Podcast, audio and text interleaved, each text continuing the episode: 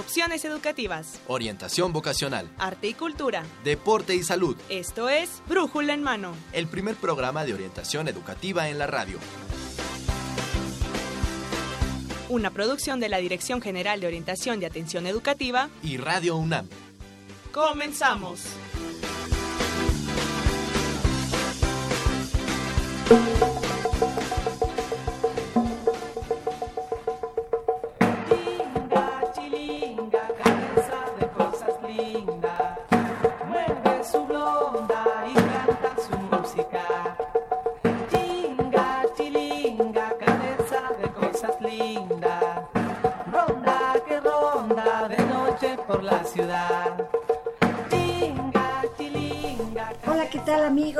Como siempre, como todos los lunes, 10 de la mañana, estamos en este programa de orientación educativa, un programa que es de la Dirección General de Orientación y Atención Educativa, 10 de febrero del 2020 y estamos en el programa 1230. Muchos años, Miguel, muchos años de estar transmitiendo aquí a nuestros amigos en este programa de Brújula en Mano. Claro que sí, Dorita, muchos años que llevamos en el 860 de amplitud modulada y en internet en www.radiounam.unam.mx y bueno, como usted escuchó, Miguel González, Dora María García, académica orientadora de la Dirección General de Orientación y Atención Educativa, acompañándonos el día de hoy en estos micrófonos y tenemos muchísima información, Dorita. Así, así es, pero ya saben, pueden comunicarse con nosotros al correo brújulenmano.com. En Facebook nos encuentran como Brújula en Mano y en Twitter arroba brújula en mano. Y si quieren comunicarse con nosotros, Miguel, a los teléfonos. Al teléfono 56 82 28 12.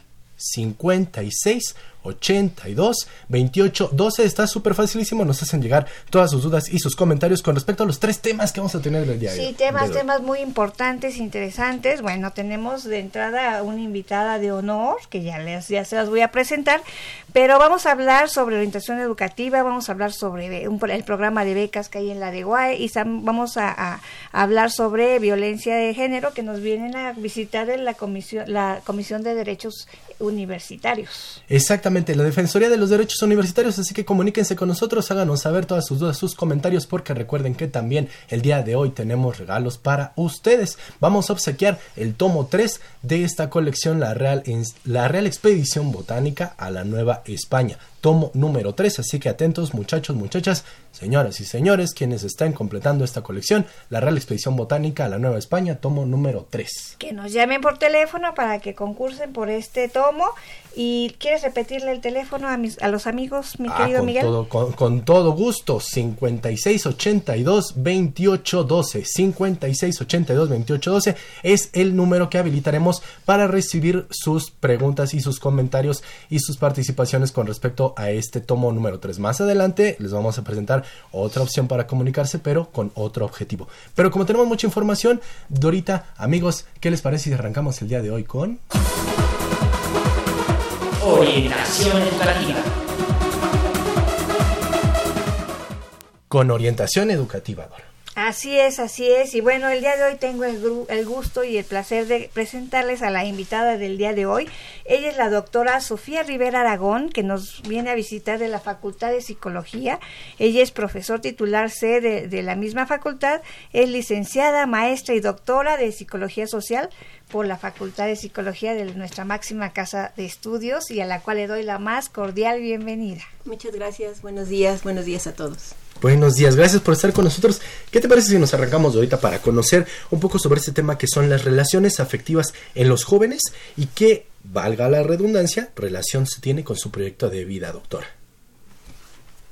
Así es, y bueno, quisiéramos empezar por preguntarle, la forma como se relacionan amorosamente las personas ha, cambiado en los últimos tiempos este, y a lo largo de la historia. ¿Cómo, ¿Cómo ha vivido usted toda esta transformación a lo largo de, de todo el estudio de la psicología social? Bueno, eh, efectivamente el cambio se ha dado por situaciones de tipo cultural, de tipo social, de tipo económico, efectivamente no son los mismos tipos de relaciones.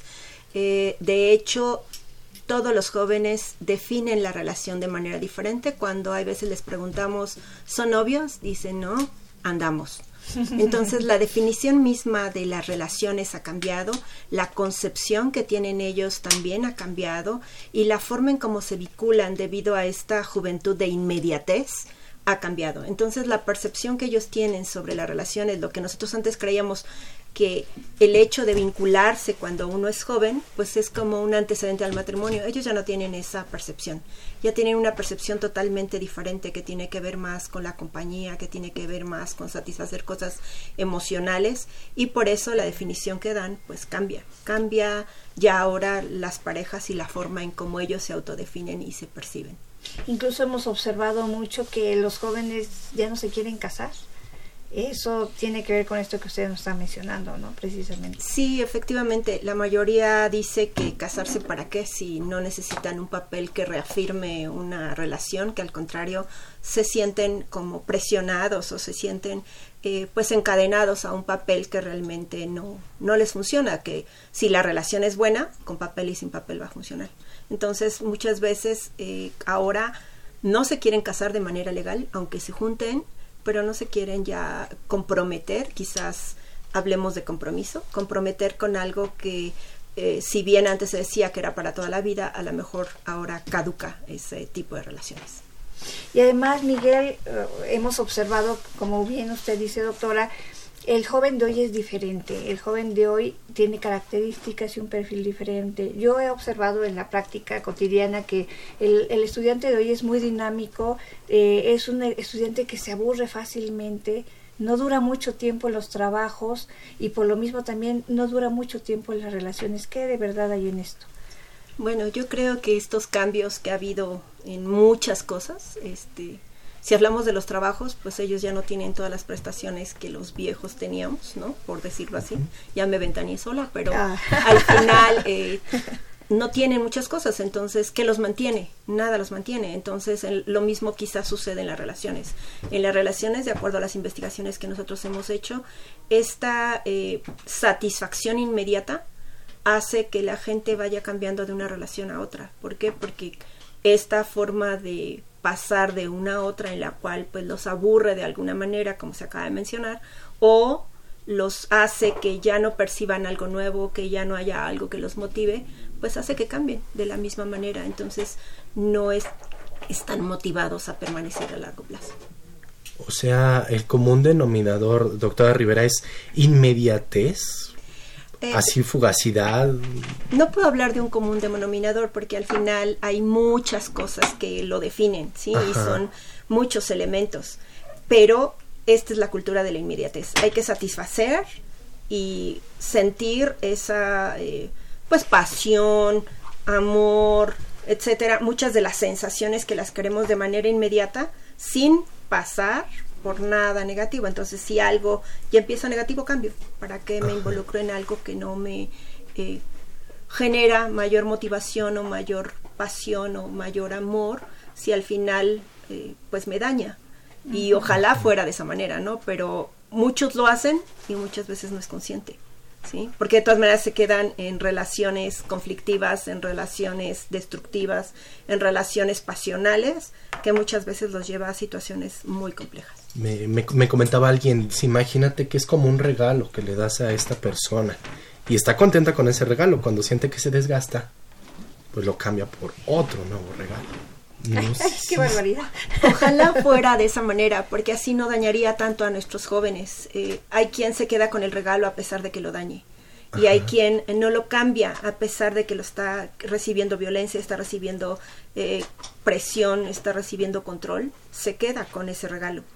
¿Por qué? Pues por muchos mandatos sociales, muchos mandatos sociales que al final nos ahogan en términos de situaciones en que el amor es para toda la vida, en que en las buenas y en las malas. en... Hay muchas situaciones que a nivel cultural hacen que permanezcamos en relaciones que nos generan problemas sería muy bueno que dentro de esa cultura de la inmediatez en donde queremos estar cambiando y todo va rápido y todo lo obtenemos muy rápido como el Internet, eh, podamos de alguna manera solucionar, pero pues hay de todo. Hay gente que permanece todavía en relaciones que le generan muchos conflictos y dice que está por amor. son formas de entender el amor muy dañino. Y hay personas que fácilmente se deshacen y dicen, bueno, vuelta o la hoja, es historia pero no son la mayoría. Es, es tan complejo como complejos somos los seres humanos, ¿no?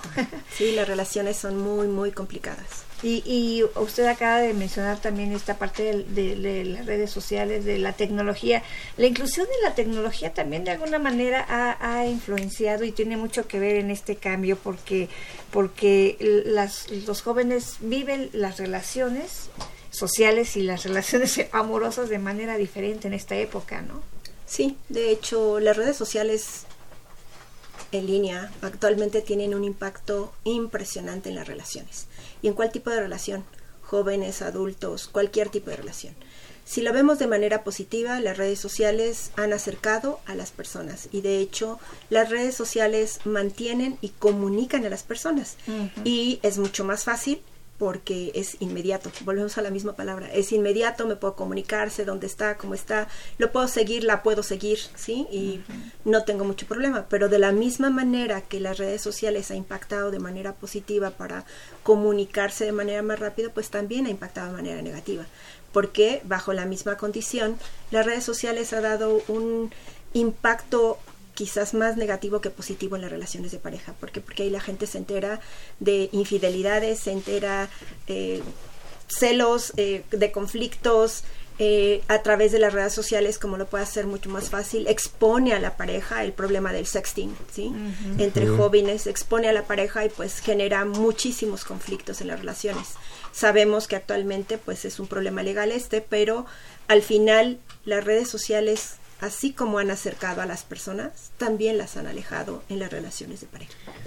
Hay algo que en alguna ocasión visitamos en una de las preparatorias de la universidad y decían los muchachos, les preguntábamos, ¿cómo, cómo se declaran ahora? Todavía se, se le, se le Les dices, declara "¿Quieres ser mi novia? una ¿Quieres ser mi muchacha novia?" así. Y, y, y hubo algunos casos que dijeron, pues a mí me enviaron la solicitud de que estaba en una relación con ella. Y le dije que sí, ya, desde allá andamos. Y o sea, no viste cara a cara a la persona y ni siquiera te dijo, oye, ¿quieres andar conmigo? No, solamente me apareció así en el Facebook. Y dije, santo Dios. Para Sí, que veas. Ese tipo de relaciones han cambiado y ese tipo de situaciones han cambiado. Por eso decía, ya no es que te diga, "Ah, ¿quieres ser mi novia? Es, andamos, pues bueno, a ver si funcionamos. Lo ponemos ahí en el Facebook, tenemos una relación. Y bueno, ojalá solo fuera el Facebook, es Twitter, es Instagram, es muchas, muchas redes sociales, ojalá fuera una, son muchísimas las redes sociales en las cuales las personas se relacionan y muchas veces, como se menciona, sin conocer, aceptan. Lo malo de las redes sociales es que muchas personas aceptan y no saben detrás quién hay.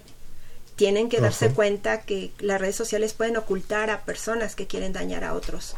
Entonces, y decirles eh, de salir, de generar eh, relaciones de noviazgo, relaciones de cualquier otro tipo, como ahora se definen con muchas formas.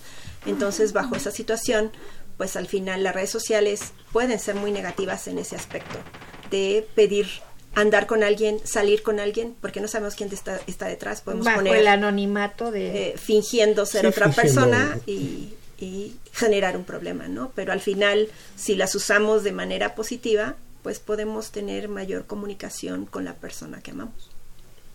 En efecto. Muchos retos, la verdad. Tan solo con, con tocar el tema de, de las redes sociales y del internet. Sí, es muy O sea, fuerte. Ya, ya estamos a la parte, lo- la, la presión social que mencionaba la doctora Rivera, los conceptos que se pueden tener acerca de cómo tiene que ser una relación a- amorosa. a mí me saltaba mucho que leo a los chavos. Wow, ¿cómo, ¿cómo ahora ustedes entablan relaciones? ¿Cómo las entablaban mis padres? ¿Cómo las entablaban mis abuelos? Dejemos a un lado eso, el internet como ahora también nos afecta. Claro. Y hay otro tipo de conflictos que afuera de las redes sociales que también aparecen en las relaciones amorosas que entre nuestros jóvenes. Podría mencionar algunos de esos Sí, bueno, conflictos. esos conflictos son muchísimos. que, este, que han aparecido a lo largo del tiempo, ¿no? Pero se, se exa- exacerban o cómo lo observan. Eh, desafortunadamente los jóvenes, eh, por la situación, la edad, la manera en que lo viven, la forma tan pasional que son, pues lo viven más intensa que cualquier otra persona. Y al vivirlo tan intenso, creen que ese amor lo perdieron y no lo van a volver a tener. Y creen que eh, haciendo una serie de cosas podrían obtener la permanencia de esa persona. Y han salido situaciones como celos, violencia, poder de manera negativa, eh, infidelidad, y eso ha llevado a muchos de nuestros jóvenes a pensar en mío o de nadie, o si no soy tuyo, no quiero vivir más. Entonces, eso ha afectado tanto su salud mental como su salud física y que ha exacerbado las situaciones. Entonces, tenemos que enseñar a nuestros jóvenes estrategias que les permitan entender primero, este no es el amor para toda la vida, quizás vayan a ir cambiando y vayan a ir madurando y vayan a ir teniendo apoyo en muchas cosas. Y aunque si bien son situaciones muy negativas, deberíamos de darle elementos a nuestros jóvenes, ya sea a través de la orientación, ya sea a través de un terapeuta, ya sea a través de un investigador que les pueda proporcionar una serie de talleres para que puedan estar ellos conscientes de las estrategias que ellos puedan utilizar para todos estos elementos que no que no pueden evitar porque todos están vinculados a conflicto y el conflicto no se puede evitar. al final eh, ellos tienen que saber cómo solucionar, entender cómo tener estrategias, habilidades, competencias que les permita resolver esta serie de cosas en las parejas y en las relaciones, de tal manera que su salud mental pues sea eh, cuidada, preservada y además la atención por parte de los padres, la atención por parte de los amigos, las redes sociales que están alrededor de uno, eh, deberíamos de estar atentos a eso en nuestros jóvenes que realmente los está perjudicando o dañando en muchos aspectos. Pero sí, son muchas las variables negativas que afectan las relaciones de pareja en cualquier edad. La familia tiene un papel muy importante, ¿no? ¿Que, los padres ya estamos eh, eh, educando a nuestros hijos de manera diferente o porque tenemos a un ser humano diferente? ¿Qué es lo que pasa? ¿Qué es lo que cambia ahí o qué cambió? Ojalá sería muy bueno que los papás educáramos de manera diferente a nuestros hijos. Eh, no tenemos una escuela, no hay una escuela para padres en donde nos digan tenemos que ser de esa manera. La cultura nos sigue pesando, entonces muchas cosas culturales las reproducimos y al reproducirlas, pues ellos ya cambiaron de forma de pensar y de forma de ver muchas otras cosas, porque las relaciones de pareja ya no solamente son heterosexuales, hay relaciones de todo con una diversidad muy amplia. Entonces, bajo esa condición es hacer ver a las personas sentir que sí sientan a gusto, con bienestar, con salud mental, independientemente del tipo de relación que tengan. Y sí, los papás deberíamos de diversificarnos y además de tratar de entender a nuestros jóvenes y adolescentes, que ya estamos en una época diferente, pero hay papás que no se quieren abrir y que quieren seguir perpetuando una cultura eh, conservadora y demasiado presionante para los jóvenes y los eh, adolescentes y eso no lleva a nada, ¿no? Al contrario, lleva a que los jóvenes se distancien, lleva a que los jóvenes ya no quieran hablar con esos papás, porque al final ellos afuera, o sea, hay muchísimos medios que informan, eh, la radio, la televisión, todo, los spots, todo, todo lo que hay alrededor, el internet, los amigos, pues ellos ven una serie de cosas que cambian, pero que sus papás no. Entonces sí es fundamental que los padres de alguna manera también asistan a talleres, también asistan a orientación, en, su caso también asistan a un psicólogo, de tal manera que ellos entiendan cuáles son las estrategias que también pueden utilizar para poder entender los cambios que ahora tienen los jóvenes en muchos aspectos, principalmente en las relaciones de pareja. ¿Por qué? Porque muchas veces los jóvenes reproducen las relaciones de los padres y creen que golpeando a alguien es la manera de resolver un problema en una relación de pareja y entonces reproducen violencia. O que los conflictos escalen sin resolver, entonces los evitan en lugar de enfrentarlos y de enfrentarlos de una manera positiva que permita que ese adolescente entienda que no es la violencia, no es, no es escalar el conflicto y evitarlo, más bien es enfrentar de una manera positiva el problema para poder solucionarlo. Pero hay veces reproducimos patrones y reproducir patrones de relaciones dañinas pues nos hace que no entendamos una nueva forma. Ahora, no nos debemos de quedar con eso, debemos de abrirnos y tratar de obtener orientación, talleres, algo que nos permita ver las relaciones de pareja diferentes quizás a como las vivimos en nuestras familias. Un llamado a los padres porque a veces ellos dicen es que por la condición que, que actualmente estamos viviendo no nos da tiempo de acercarnos al hijo. O sea, tenemos que ir a trabajar, la mamá tiene que ir a trabajar, eh, él se tiene que empezar a ser responsable y se tiene que empezar a ser independiente desde muy pequeño para que salga y entonces doctora Rivera no nos pida que vayamos a talleres porque si no me descuentan el día. Pero hay sábados y domingos. Exacto. Y en los talleres no hay que ir solo, hay que ir con los hijos. de tal manera que si la convivencia no se puede en algún horario, pues en ese momento la hago y al final eh, nuestra zona de confort es esa, estoy cansado y tengo mucho que trabajar. Yo creo que hay horarios muertos en donde uno llega a hacer muchas cosas que puede utilizar para platicar un rato con los hijos por muy cansado que esté, por muy agotado que esté. Tenemos que disponer y organizarnos los tiempos para poder hacerlo. En la misma facultad donde usted labora hay talleres, se da este tipo de cosas. Bueno, en la universidad hay diferentes En la universidad hay diferentes instancias. En la universidad hay diferentes instancias. Yo no hablaría solo de la Facultad de Psicología. Yo creo que hay diferentes instancias que podrían atender. Una, efectivamente, es la Facultad de Psicología, que tiene seis centros de atención para diferentes cosas. Y claro que sí, hay eh, familiar, eh, de pareja, de adolescente, de niños. O sea, hay tanto para los grupos etarios, bueno, hablemos de grupos de edad, tanto para grupos de edad como para eh, grupos pequeños desde pareja, como grupos grandes, como familias. O sea, la atención en la Facultad de Psicología con sus seis centros eh, tiene muchísima variedad. Y bueno, yo diría también está el Centro de Salud Mental por parte de la Facultad de Medicina, está el Instituto de Psiquiatría, que es una entidad participante, está la Dirección General de Orientación Vocacional. O sea, afortunadamente la UNAM tiene una variedad de aplicaciones y de formas por las cuales las personas podrían atenderse en, diferentes ámbitos, ¿no? O sea, que no hay pretexto, Miguel. No, no hay pretexto y, y, yo lo considero ahorita que, que se tienen todas estas instancias porque a la universidad también les preocupa el, el proyecto académico que lleven los chavos y las chavas y que se den cuenta de que cómo el tipo de relación que ellos tienen va a afectar. Eso uno dice, es que, es que yo soy fuerte y de repente un tipo de relación nos tira. Uh, todo el mundo creemos que somos fuertes y que podemos hacer muchas cosas, pero hay relaciones por las que hemos transitado, en las que estamos muy tranquilos, pero hay relaciones que por donde hemos transitado que son altamente vulnerables y altamente dañinas o altamente pasionales que nos han generado cambios. Efectivamente, una relación de pareja donde hay eh, situaciones como celos, violencia, poder, conflicto, etcétera, nos llevan a que estemos distraídos en la parte académica, nos llevan a que reprobemos materias, nos llevan a que en el trabajo no estemos bien. Sí, efectivamente, porque es una situación emocional que nos está distrayendo porque constantemente tenemos una forma de pensar los humanos que es estar rumiando sobre los problemas y tratar de resolverlos, pero volvemos, tratamos de resolverlos, y volvemos a caer. Entonces hay un círculo de ansiedad, depresión, donde nos ponemos muy activos. Ay, ¿cómo lo resolveré? ¿Cómo lo haré? Veo que no tiene resolución, me deprimo. Y entonces ahí me quedo y no actúo.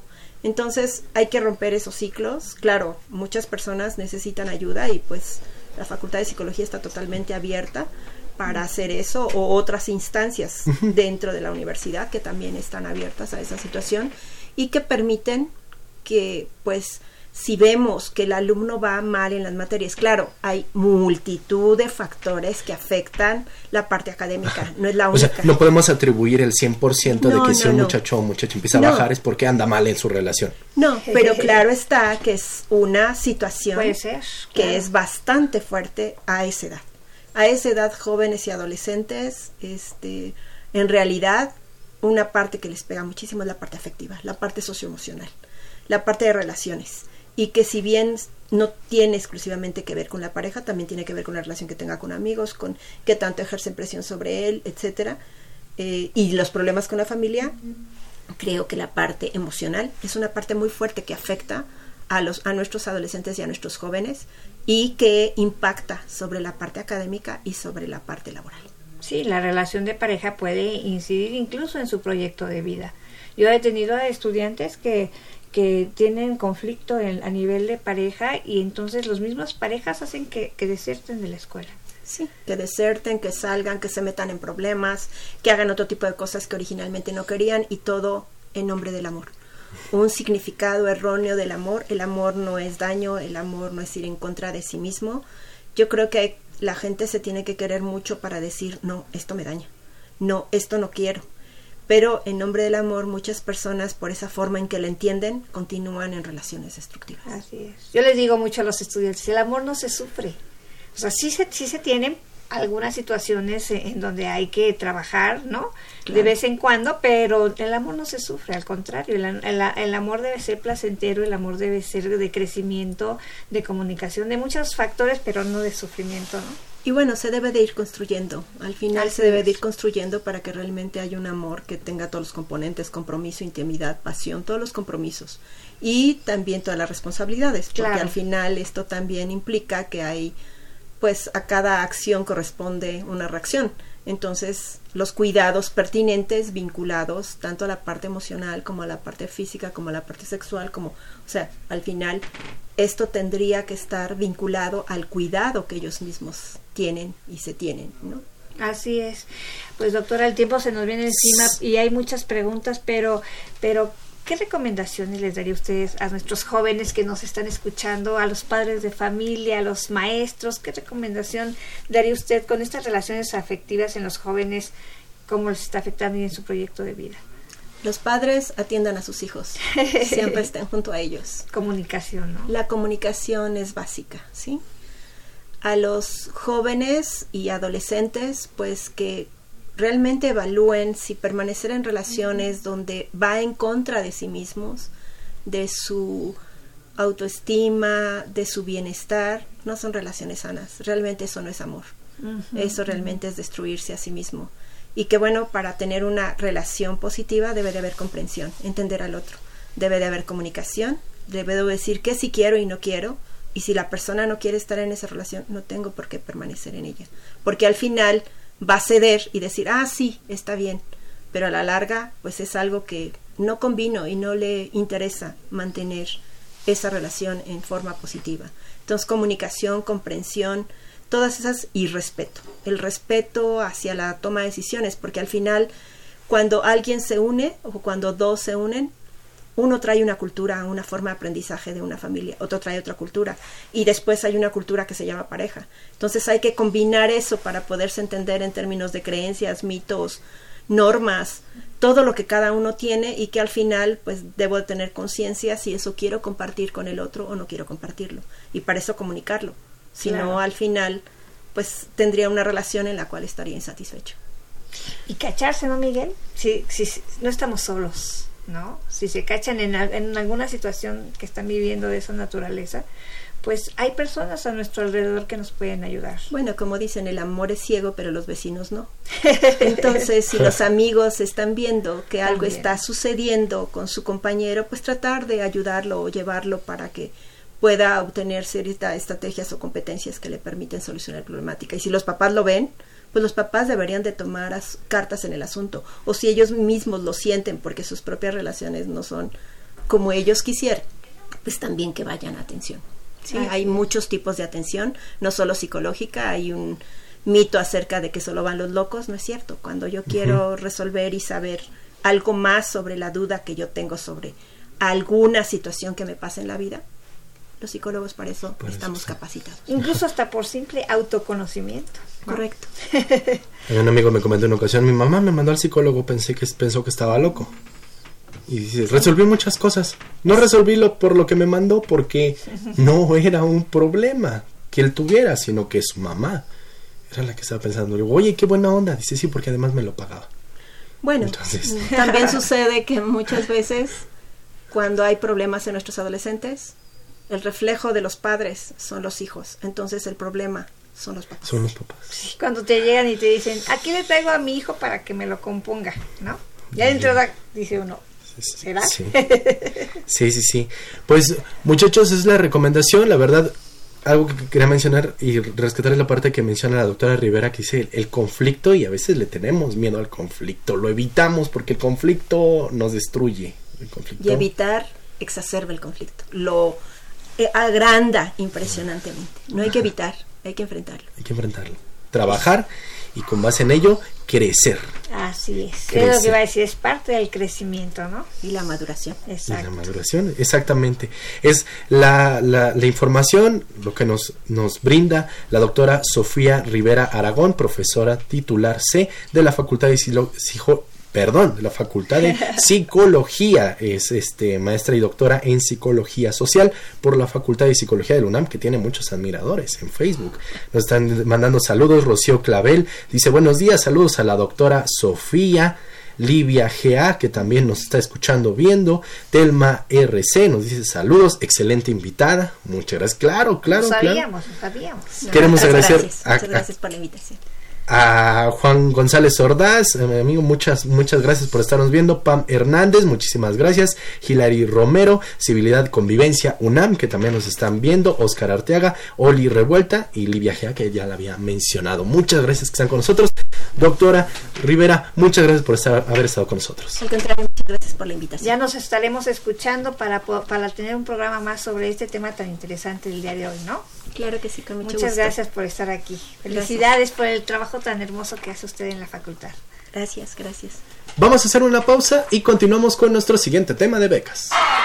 El primer programa de orientación educativa en la radio. Brújula en mano. Entrevistas, debates, Eventos culturales y deportivos. académicos y recreativos. Y todo lo que deseas saber sobre el campo de la orientación educativa. Escúchanos todos los lunes de 10 a 11 de la mañana. Por Radio UNAM 860 de amplitud modulada. Y en internet en www.radiounam.unam.mx. Brújula en mano, el primer programa de orientación educativa en la radio. Opciones educativas. Información escolar. Becas, Bolsa Universitaria de Trabajo. Servicio Social. premios y reconocimientos. Formación cívica. Medio ambiente.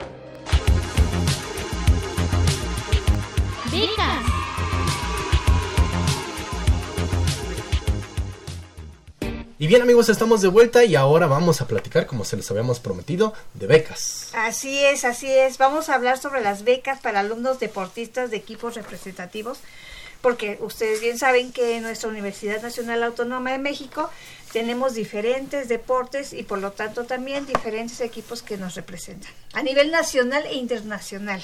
Y bueno, vamos a presentar qué te parece si, eh, si presentamos a nuestros invitados, Miguel. Claro que sí, claro que sí. Queremos darle la bienvenida a la licenciada Dora Fuentes Arriaga. Ella es jefa del Departamento de Seguimiento y Evaluación de la Dirección de Becas y Enlace con la Comunidad de la DEGOA. Licenciada, gracias por estar con nosotros. Bienvenida. Gracias a ustedes por bienvenida, invitarnos. bienvenida. Muchas Y gracias. también tenemos a Al licenciado Pablo Moreno. Él es coordinador de la gestión en la Dirección General del Deporte Universitario. Espero haberlo dicho bien. Licenciado, bienvenido. Así es, muy buenos días, gracias por invitarnos.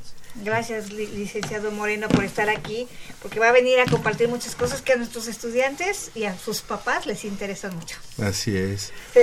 Para, vamos a, vamos a platicar de esta, de esta convocatoria de becas. Eh, ¿qué, qué, qué disciplinas se, eh, se eh, eh, aceptan? ¿Qué disciplinas entran dentro de esta beca para alumnos deportistas? Ah, bueno, perdón, ¿en qué consiste? Bien. primero. Bueno, muchas gracias por habernos invitado. Eh, lo principal de esta beca es que fue un hecho sin precedentes dentro de la universidad. En 2017, eh, el señor rector, el doctor Enrique Graue Vigers, eh, detectó una necesidad en el área de deporte universitario, en particular con los representativos, porque vio que eh, son alumnos que dan un doble esfuerzo por la universidad. Primero, y siempre será el primer tema, la educación, eh, su parte académica, donde están seis, ocho horas al día, y luego las otras seis, ocho horas al día están entrenando, y además los fines de semana compiten. Entonces, este, en, en un hecho, repito, sin precedentes, se, se les reconoció por primera vez en 2017 este, esta, este apoyo, ¿no? Con este apoyo para que eh, siempre estén representando los colores azul y oro sin estarse preocupando por, eh, en, la, en la medida de lo posible, por alguna otra cuestión. ¿no? Entonces, eh, eh, ese fue el origen de estas becas. Y ahorita tenemos alrededor de 78 disciplinas universitarias, con 42 asociaciones, 47 asociaciones formadas, de las cuales representan en diferente forma. Algunos vía campeonatos eh, nacionales, otro el- la, la justa de- eh, deportiva más importante que tenemos es la Universidad La Nacional. Y muchos de ellos, bueno, de ahí despuntan para irse a prácticas internacionales, ¿no? Entonces, más que por la cantidad de disciplinas, es más bien por el tipo de representatividad que tienen. Empezando por internacionales y nacionales, después eh, regionales y estatales. Siempre defendiendo los colores universitarios y el, y el puma, todo El lo que puma. da. De todas estas disciplinas que De decíamos, la gran mayoría. en la mayoría tenemos beca para los estudiantes. ¿no? Así es. Y bueno, una cosa importante señalar es que es recurso del programa de vinculación con los egresados, es decir, son egresados, exalumnos, apoyando alumnos para que continúen con su formación y buscando que alguna vez estos mismos alumnos saliendo le regresen algo a la universidad, que es algo muy bastante común y aceptado en la, en la universidad, ¿no? Que siempre el que sale ayuda al, al que está. Sí, Dando más- un poquitito de todo lo que esta maravillosa universidad nos da, ¿verdad? Así es.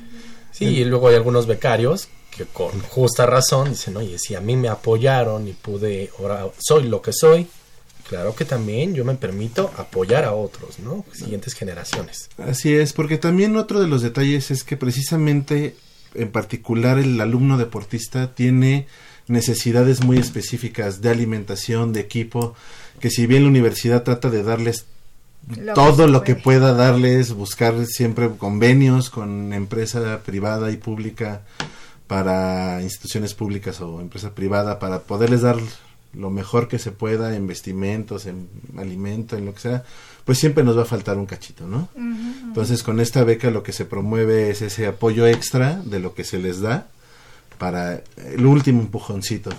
Y de hecho sí se ha manifestado en los últimos años una mejoría eh, visible. Por ejemplo, hay dos datos muy importantes. Uno, al principio, en 2017, y aquí la licenciada Dora no me dejará mentir, eh, por ejemplo, en la primera edición más o menos se becaron a 700 personas, a 700 alumnos, donde el 90% eran de fase estatal, que es la primera, la, la que casi casi por estar en el equipo vas. Y ahorita ya en la última edición el 90% de los becados son de nacionales e internacionales. Quiere decir que estos mismos alumnos que han seguido con la beca han ido llegando a fases más elevadas y más importantes. Otro detalle es que los que han estado más tiempo, por ejemplo, en cinco ocasiones, esta, de hecho esta es la última semana, chavos, si nos están escuchando, A ver, anótela, apúrenle. anótela, anótela. esta es la última semana de inscripción para la beca de la sexta edición. Los que han estado en cinco ocasiones han mejorado su promedio, han subido un punto uno, un punto dos por ciento de, de promedio, ¿no? Empezaban a lo mejor con 8.4, ahorita están en 8.6, 8.7 y han llegado a más competencias federadas O sea, a sí hay, nivel un, nacional. hay un crecimiento significativo para Así los es. Y en, estudiantes. y en todos los sentidos, fíjate, porque a veces la preocupación de algunos padres de familia es, no, no quiero que entre a un equipo, o sea, que, que no se distraiga en otras cosas, que solamente vaya, se meta al salón de clases, tome bien sus, sus apuntes, saque su tarea, se vaya a la biblioteca, se venga a la casa, se duerme y se regrese otra vez a la a la Así es, y de ¿no? hecho así fue por muchos años, o sea, no, no estaban tan alejados de la realidad. El deporte siempre será eh, vital para la salud, para alejarlos con una medida de prevención y de protección, también de seguridad, de, repito, de salud, pero nunca por encima de la educación. ¿no? Siempre lo principal, y eso es algo que tiene eh, nuestro director general, el licenciado Fernández Varela Jiménez, muy, muy, muy establecido, ¿no? Es todo el apoyo deportivo siempre, mientras nunca me descuides la, la educación, que es a lo que vienes a la universidad. Claro, yo, yo doy clases en la, en, la, en la Facultad de Química, he observado, he tenido alumnos de alto rendimiento y, veo- y yo puedo observar una cosa que, que, que es una realidad. Los alumnos de alto rendimiento también son a- estudiantes de alto rendimiento. Formación, ya tienen algo que los hace ser excelentes en todo lo que hacen. Lo que acaba de decir tiene toda, toda la razón. Lo hemos visto también en los análisis, es exacto eso. Que el que es de alto rendimiento tiene una mentalidad de, de educarse y de entrenarse Así a la es. par. Así es. ¿no? Así como le dedican, esto es para la educación, esto es para el entrenamiento. Por eso es esta situación es formativa. A ver, voy- voy a sacar mis traumas.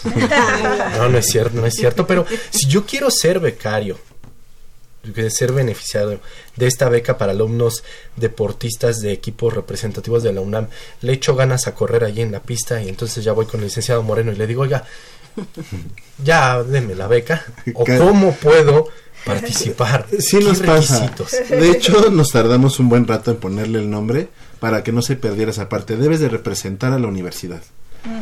Y entonces hay varios filtros en el eh, deportivos, ¿no? Por ejemplo, nosotros tenemos una base de cultura física. Las personas que se mueven, que hacen eh, práctica de activación física. Y recreación, ¿no? Y rec- recreación, sí, ahí hay una diferencia ya en la palabra. Eh, la idea es más bien de activación y de cultura física. Lo segundo es que ya pasan, por, hemos establecido también en la dirección, con un gran apoyo de, de director general y de la Dirección de Cultura Física eh, desde hace unos años, que es los Juegos Universitarios, que representan a sus facultades. Y nos sirven a nosotros de vitrina para jalar talento. Y ya está el área de, de representatividad.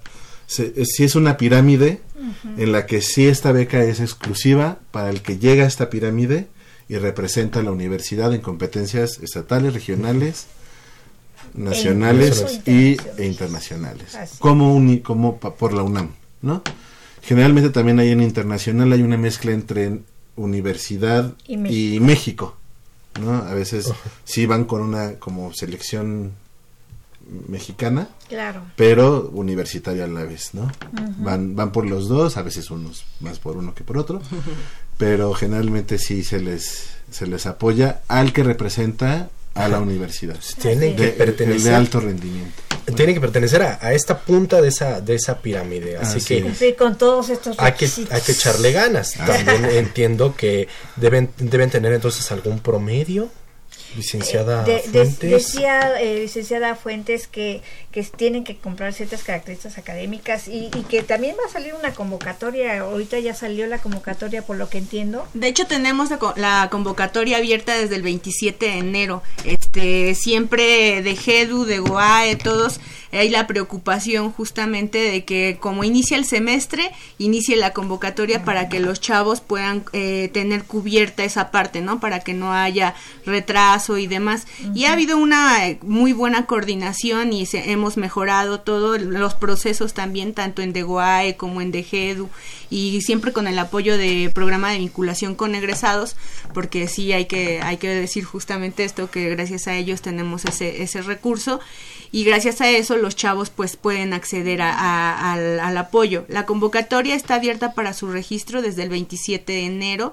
y cierra precisamente Sí. este viernes. 14 antes de que se vayan de amantes. Ah, Sí, a ver a ver Ah, entonces de acaban de 14 de registrarse. Entonces ahí sí es importante que lean las especificaciones de la convocatoria, que no se vayan a distraer. O sea, es, es- el registro es sencillo, entran a Red Puma, se registran, hacen su solicitud, meten sus documentos, toda esta parte, porque cierra el viernes eh, y después de eso ya se hace el proceso de selección que lo lleva a cabo el de GEDU, hacen el proceso de selección, revisión de documentos minucioso, toda esta parte y ya asignan las becas, es el 2 de marzo, ¿no? El, Así. el- el- La Cuando se publica el padrón. publicación. Ajá. A partir de ahí, de la publicación de, de este padrón, que lo publica tanto de GEDU como nosotros de GOAE, lo publicamos, entonces ya empieza el proceso con nosotros, con de GOAE.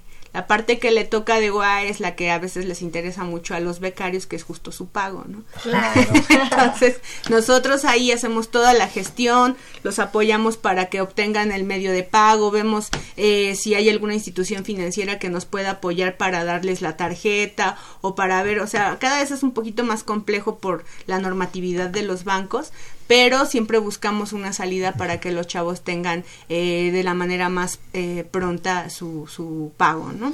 Y aparte de cumplir con las características deportivas que nos mencionaba el licenciado Moreno, ¿hay algún otro requisito de tipo académico que se solicite a los estudiantes?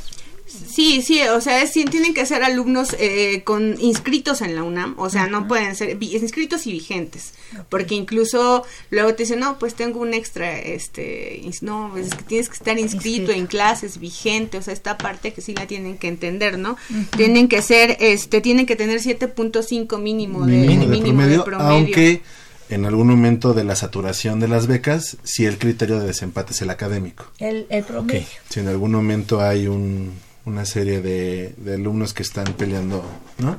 El criterio de desempate es pues quien tiene el 9, quien tiene el 8, quien tiene el 7. ¿no? O sea, el 7 y 5 es el piso. es el piso para poderse inscribir. Para poderse inscribir. O sea, ya, ya la hice. Llegó alguien que tenía 7 6. No, pues ya. Pero acuérdense que hay competencia. También en esta parte hay competencia. Competencia. no solamente en lo deportivo. Que fue lo que me men- mencionaba el licenciado Moreno. Uno de los beneficios no tan solo pues es la parte de que vas a recibir el apoyo, ¿no? Esto impacta de, de mil maneras. Incrementas tu rendimiento académico, te alimentas mejor, compras equipo, te pagas el transporte para ir a una competencia, complementas para algo más. O sea, hay un sinfín de beneficios que tiene esta beca para alumnos deportistas de equipos representativos. Solamente tienen que echarle ganas y llegar a esa punta.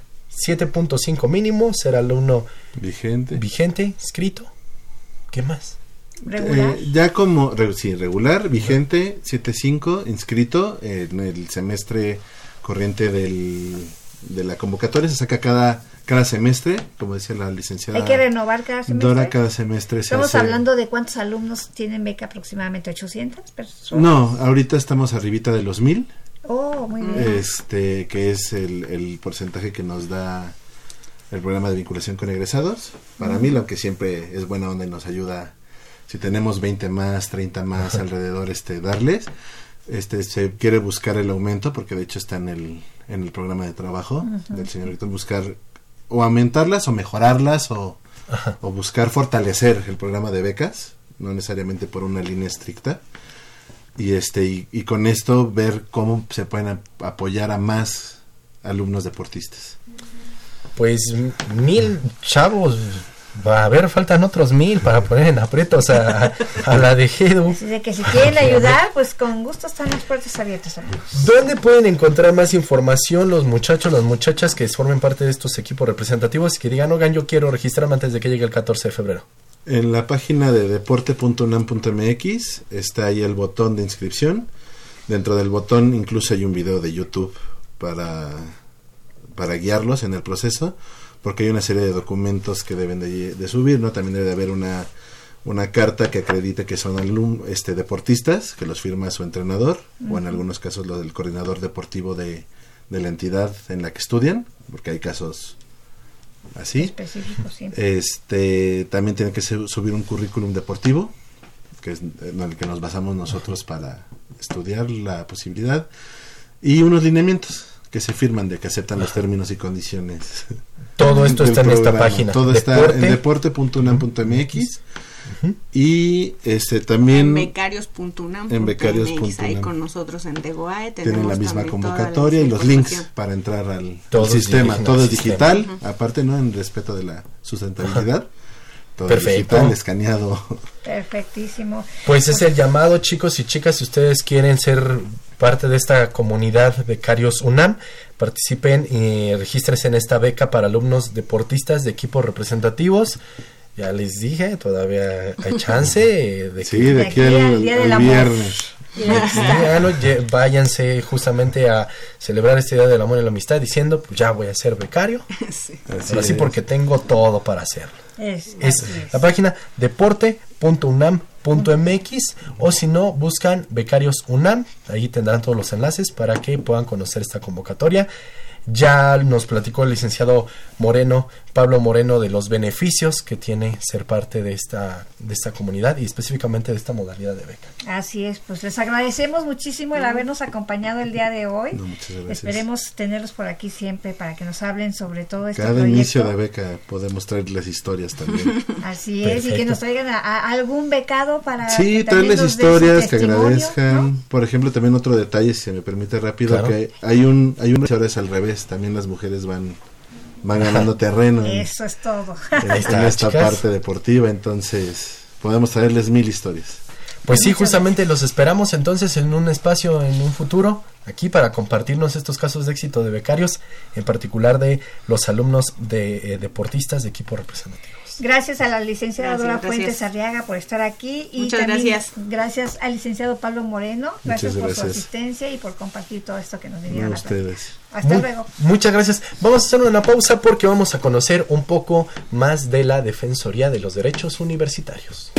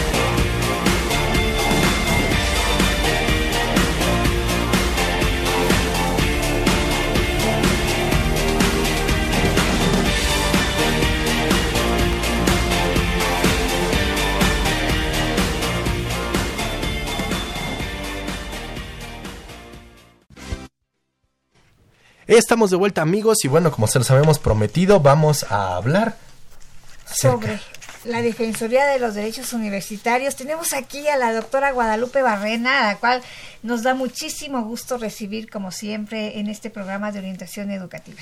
Al contrario, me encanta venir. Gracias por invitarme.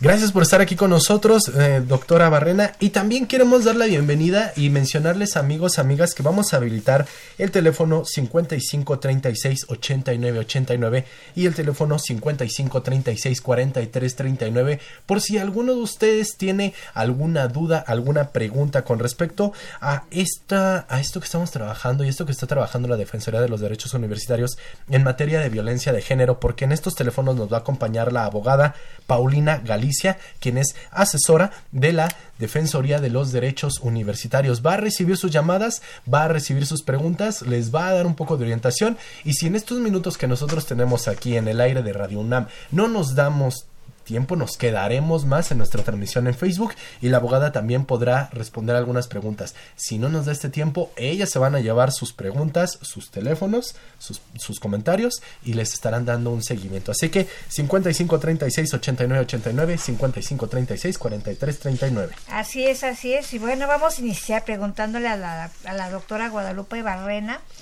Pues vamos a hablar sobre violencia de género, que nos dijera qué es eso de la violencia de género y a quién nos está afectando. Ok, yo quisiera dar un, un paso atrás em, para enmarcar el- la violencia de género en una relación de poder, Ok. en donde decimos una de las partes en esa relación de poder eh, no se considera igual Por la parte que está ejerciendo violencia. Y entonces, en esa relación que quien agrede identifica como de desigualdad, decimos, no le, no le reconoce a la otra persona el mismo respeto, la misma dignidad, la misma credibilidad que se reconoce para sí misma o para sí mismo. Entonces, como yo no te reconozco como igual a mí, como igualmente digna o digno de valor, de aprecio, de respeto, entonces no te reconozco, no te estoy viendo como mi igual. Y cuando hago eso, em, pues incurro en actos que lesionan o lastiman la dignidad de las personas con base en esa diferencia que yo percibo que hay entre eh, ya sea mi sexo o mi género y el tuyo. Y entonces en ese desequilibrio es donde vemos que las personas desplegamos actitudes, a veces no, muy seguido no nos damos cuenta, en donde agredimos a las personas porque son eh, mujeres, porque tienen una preferencia sexual distinta a la nuestra, porque se representan o se, eh, se muestran en el mundo de una forma diferente a la mía y entonces las menospreciamos o eh, en el fondo sentimos, como dije, que no, pues no son Que tan personas esa. como nosotros, ¿no? Básicamente. Y eso pasa sin darnos cuenta. estamos tan habituados, tan habituadas a vivir en entornos en donde ejercemos eh, violencia de diferentes tipos eh, continuamente en contra unos de otros, que realmente no nos damos cuenta. Incluso, eh, digamos, no hablo solamente de las relaciones entre gente muy joven, sino en las relaciones cotidianas de gente adulta. En, tú te puedes dar cuenta, por ejemplo, en una reunión de adultos, así de trabajo, seguramente vas a identificar momentos en donde, por ejemplo, hombres agreden a mujeres o descalifican su punto de vista solamente porque son mujeres, o descalificamos a mujeres jóvenes, entonces su punto de vista no se considera igualmente válido, en fin, y son eh, pues despliegues de conductas de las que realmente no estamos conscientes. Claro, donde se ejerce poder e, esto también tiene que ver con una situación de tipo social, ¿no? De tipo incluso histórico en, en, nuestro México, en donde podemos observar cuestiones o conductas de machismo, ¿no? En el que nos vamos desempeñando, desenvolviendo a lo largo de la vida, ¿no? Claro, bueno, yo no diría de México, o sea, es un problema del mundo, ¿no? O sea, todavía hoy en día hay lugares en donde las mujeres no podemos tener propiedades, por ejemplo. Y eso es, parte de, una cultura. Ahora, yo quisiera enfatizar que el tema de la violencia de género no solamente se trata de violencia contra las mujeres. Claro. Esa es una parte muy importante del componente, pero la cuestión del género, en tanto que una, ah, una categoría, digamos, cultural o social, em, abarca no solamente a las mujeres, sino también incluye cosas como eh, la discriminación por la preferencia sexual o por la identidad de género.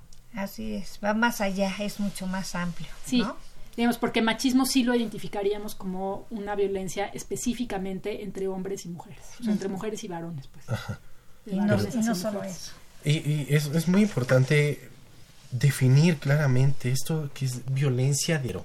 Violencia de género, por eso es que estamos entrando en estos temas eh, que, que, los estamos, los vamos a estar trabajando a lo largo de varias semanas. Nosotros les hacemos la invitación a que, a que nos sigan, a que estén al pendiente, a que se queden con nosotros en nuestro Facebook, porque a veces tocar el tema va, es, es muy amplio. Eh, incluso una hora en Radio Nam no nos daría. Nosotros nos vamos a quedar en el Facebook porque lamentablemente tenemos que despedirnos de nuestro tiempo aquí en, Radio Nam, pero por eso los invitamos a que se metan a nuestro Facebook de Brújula en Mano, nos sigan porque vamos a estar platicando con la doctora Guadalupe Barrena y que también se sigan comunicando con la abogada Paulina Galicia, es la asesora de la Defensoría de los Derechos Universitarios en el 55 36 89 89 para que le hagan llegar todas sus dudas, todas sus preguntas y que se les pueda dar seguimiento a todo esto que ustedes quieran resolver a todas las dudas que tengan con respecto a la violencia de, de, género.